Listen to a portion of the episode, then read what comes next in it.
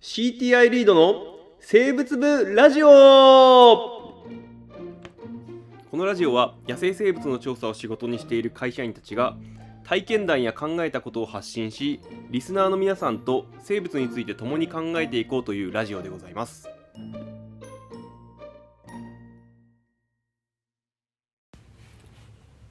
はい、どうも始まりました。はいどうもリード生物部ラジオでございます。はい。はい、河村です。奥田ですはい。河村さんペヘレイっていう魚知ってます？ペ、ペーレイ。急にペーレイ。はい し当然知ってサるよ。ッカー選手みたいな名前 どうも誰だろうな。ペペレか。ペレのことか。ペしか合ってる。いやあの、うん。あの外来魚でうん。あの調べてたら出てきた魚なんですけどうん。これアルゼンチンの言葉でペヘレイっておどういう意味か知ってます？かわかんないな。ペ、ペがなんだ。魚の王様ってあ、王様なんだ。あじゃあもう、あながちペレ間違ってねえんだ。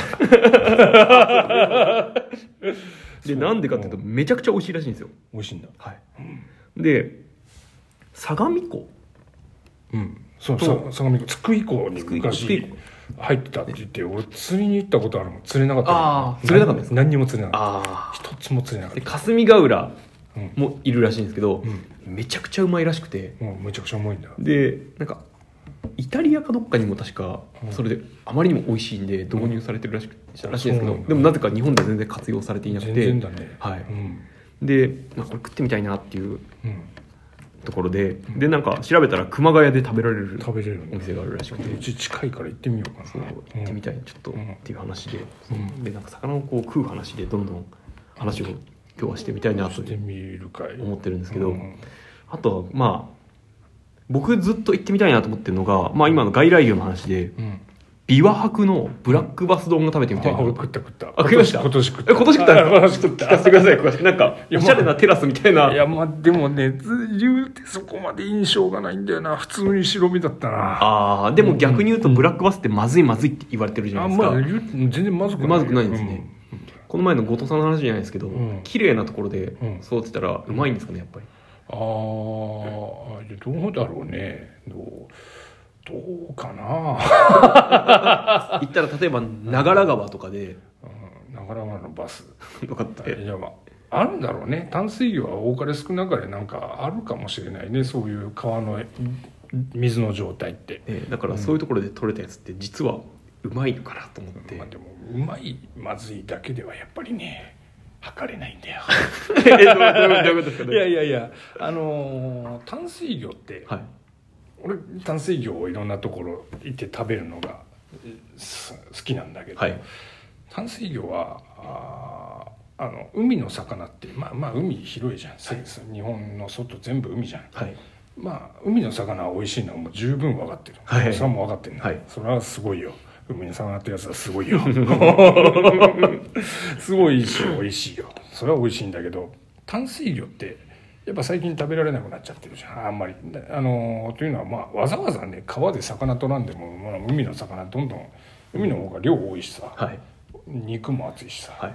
川でなんかあゆまあ鮎は美味しいし結構食べられてるんだけど、それ以外の魚を取ってわざわざ食べる理由が やっぱりない、はい。ないんだけど探ってみると淡水魚って川の上流から下流まで、えーそれから一本山を隔てた違う川でいるものが変わったりするんだよね。あ。あはいで、あのー山には山のお川の魚の利用法っていうのはやっぱり昔は海の魚とか入ってこなかったからはい。あのその場で取れるものを食べるっていうのはまあうん基本原則だったと思うのよ。あそうですね。うん。なので山の中で、まあ、例えば岐阜の山の中だったら味目土壌なんていう土壌ってさあ土壌って普段どういうとこにいるかってイメージっていう田んーぼのイメージ田んぼのイメージですね。だけどい意外と土壌って種類があって、はい。あの田んぼにいるいわゆる土壌と、まあ、あの川の中の、まあ、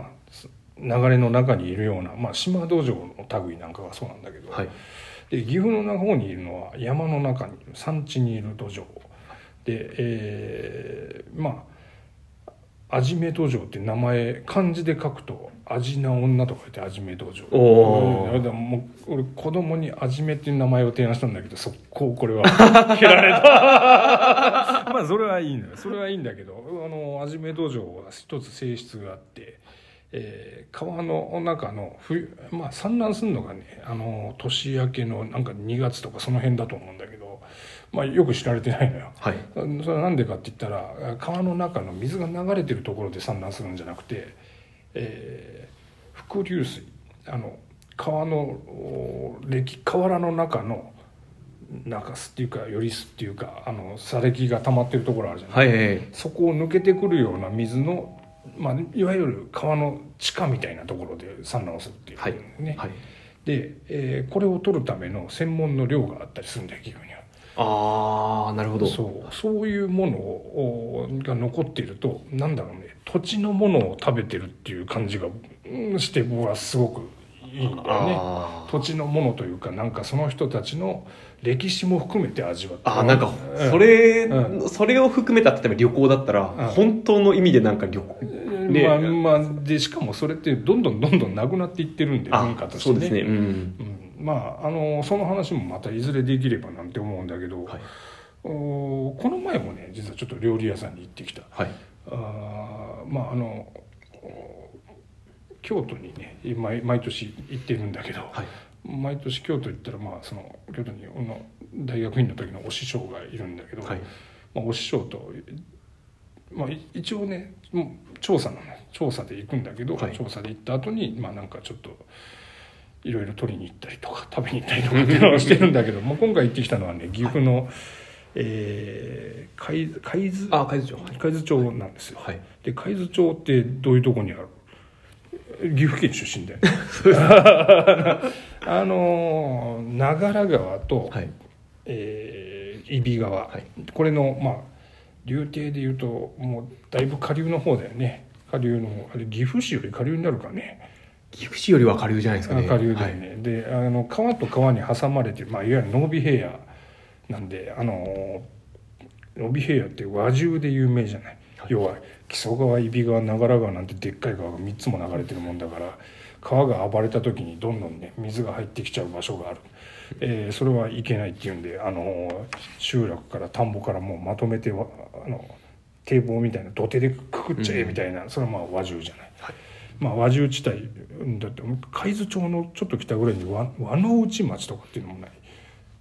わからないわからない岐 岐阜出身だよ。岐阜出身。ま あまあ。まあ それはいいんだよ。で、えー魚の中の一部って魚ってね日本の淡水魚って、えー大陸の、まあ、東南アジアと共通しているような性質を持つものが多い。はい。で東南アジアって、え1年を通して考えた時に雨季と寒季があるじゃない。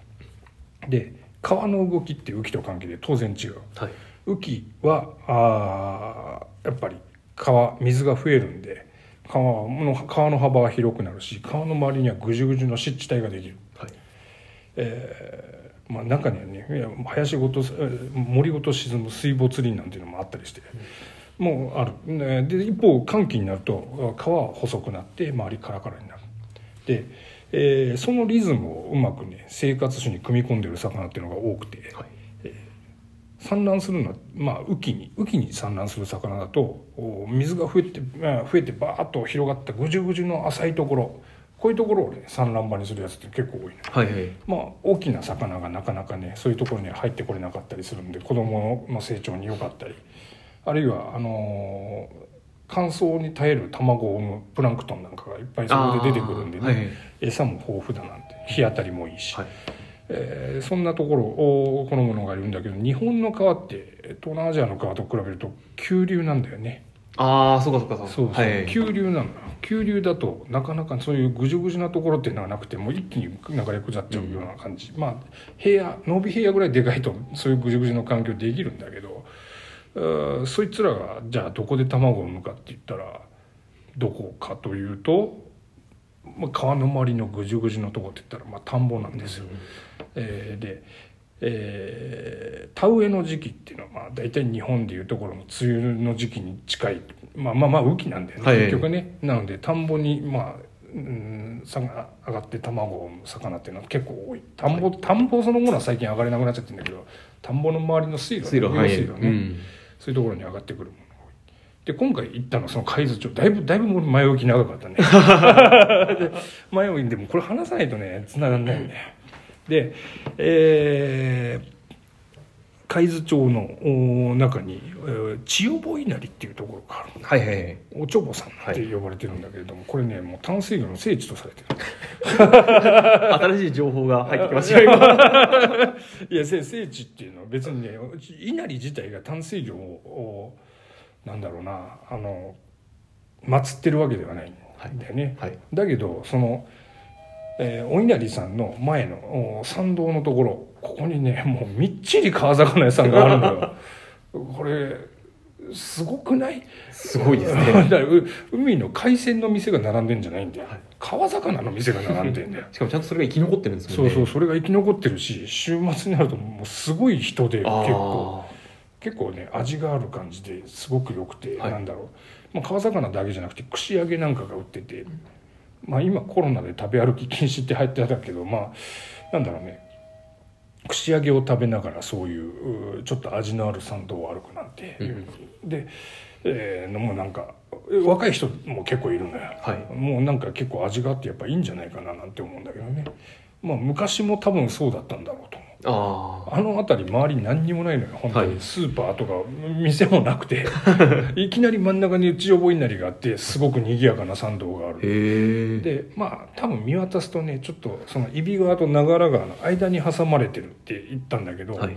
お多分ここ結構洪水があったんだろうなと思うんだけど、えー千代坊稲荷は結構その田んぼを見下ろすような構造だったので多分周りを比べるとちょっと高い位置なのかななんて思ってその辺の人たちはまあうんそこに、まあ、そういう商商業施設というかまあちょっとした町で、まあ、今でいうところにイオンモールみたいな感じなのかもしれないんだけど、まあそういうようなところを作ってまあ通ってたんじゃないかななんて想像をすうる。んで、まあ、出てくる魚川魚いっぱい出てくるんだけど、はい。まあやっぱりねそれは田んぼで産卵をするようなタイプの魚が多い。例えば船だったりとか、はいモロコだったりとか、モロコも出るんですね。モロコもあるね。あとはまあ一番有名なのはナマズ。これ「おいしんぼ」にも出てるからこれよ読んでねちゃんと。復習しておきます復習しといてね。で、えーお師匠とそこ行ったんですよ。はい。でまあまあ一通りもう別にあのーまあ、お帳簿さんで結構あの油揚げをこうねあのあうん。あうん、あれ油揚げもらえるんだよね最後にね。もらもらえるっていうか、うん、もらえるんだあのこの油揚げお供え物だったやつです。持ってってくださいって言って結構ねなんかもう30個ぐらい入ったやつを勝手に持ってって一人2袋までって書いて持ってくる、はい。これ家で食ったらすげえうまかった。まあまあまあそれはよくて。まあおお参りをした後でまあナマズ料理屋さんに入ったんですよ、ね。はい。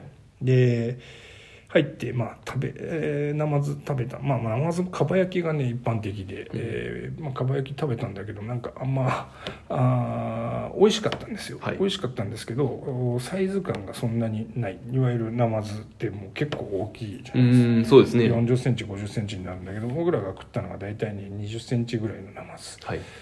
で帰りがけにねお師匠がそこの、あのお店の人に聞いたんですよ、はいえーこのナマズってどこから手に入れてるんですか?」って言ったら、あのちゃんと長良川から取ってるっておねおねやっぱもうかなりの老人ももう年を召された方なんですけども、はい漁師さんが体調のいい日に出て取ってくれると。で今日ぐらいの人手の日であったらそういううーなんだろうな取ってきたナマズでなんとか賄えると、まあ、正月とか人手が多いんでやっぱり養殖を使うということを言ってたんですよね。はいでまあそのそんな話を聞いていながらこうだんだんやっぱりね話してる人もテンション上がってきてで どんどんどんどん話し出す。はいでナマズっていうのはあの川からあーやっぱりあー田んぼの田植えをする頃になって上がってくるものなんだと。はい。私たちが取ってるナマズというのはそういうものなんだということを言うわけですよ。はい。これって聞いてる方としては、まあ、知ってんですよ。お師匠も魚の超専門家だし俺だって当然知ってるんだけどそういうことを話してくれるのがものすごく嬉しくて。ああのなんだろうね。あのその土地で取ってるものを出している自分たちっていうのにすごくプライドを持っている人たちなんだなと人たちというか人だけどね、で、まあ、もっと言ってしまえば養殖のナマズなんてなくなってしまえばいいのにみたいなこと。そこまで言ってないか。養殖のナマズをなくすというか、あのーは言ってないんだ。養殖のナマズは入れているんだけど、あのー最近ちょっと某某大学がうなぎ味のナマズっていうのを開発しようとしてたの。そうですね。だから僕もだから、うん。ナマズのかば焼きって聞いた時にうなぎみたいな感じなのかなと思いやいました。もう全然違うから。ナマズはナマズなんだよ。はい。で、そのお店の人も、まあそんなものはナマズじゃないと。うん。もう、あんな養殖プロジェクトなんかなくなってしまえばいいのにと言ってたんだけど、でもその気持ちもなんか、なんだか嬉しかったな、はい。なんて、そんな話でございました。あまあちょっとね、ね長かったね。あいえいえそうなんですよ。で、まあまあ、うなぎも、これね、同じような話で、あの、うちの会社にいた人間で、四万十川に、えー、変わり牛になるんだって言った人間がいて、まあ彼とさ、彼もまあうなぎで一時期まあ今も取ってるけど、はいうなぎがメインの制制業だったことがあって、えーまあうなぎの養殖なんかできなきゃいいのになんていう話をあまああの食べる側からすると、はい。養殖って安定したものをどんどん供給してくれるしいつでも食べれるようになるんでもう便利そのものなんだけど、はい。お我々魚を普段生態として生態魚の生態を見てたりとか、まあまあなんか保全対策考えましょうとかっていうことを考えてる側からするとそれ養殖が広まってしまうと天然のものってどうでもいいんじゃないかっていうことになりかねない気がしていてなんだろうね、うん、そういうななんだろうな。人と場をつなぐものを切ってしまうもののように感じていて。そうですね。個人的には全く逆の動きをしたいな。あの 人と環境がつながるダイレクトにそこをつながるっていうことをしない限り永遠に環境保全なんていうのはされない。あからしなくてもいいもんだって切れてんだったら。そうですそうですね、うん。だって別にね、うん。あのいけすで作れるんだったら別にね、野生のうなぎがいなくなってもねいいってまあ最終的にはね、うんなっちゃうかもしれないっていうことですね、要は。まあでも完全養殖ができるというもののやっぱりうなぎは海行って帰ってこないと、うん。まあ、なかなかねコストが高いし、はい。うん。うんなかなか商業化にはならないならなきゃいいのにとは思 思っていると。そんな話でした。えい。いかい？これこれこれボツ？大丈夫、ええ大丈夫？なんか。大丈夫だと思い本当に大丈夫？もうねいろんな意見がもうもう終わろうか。ありますから。終わろう、うんというようなちょっと話でした。はい。はい、はい。すみません。まとまりがなくて申し訳ないんですけどまたこれに懲りず聞いてください。はい。また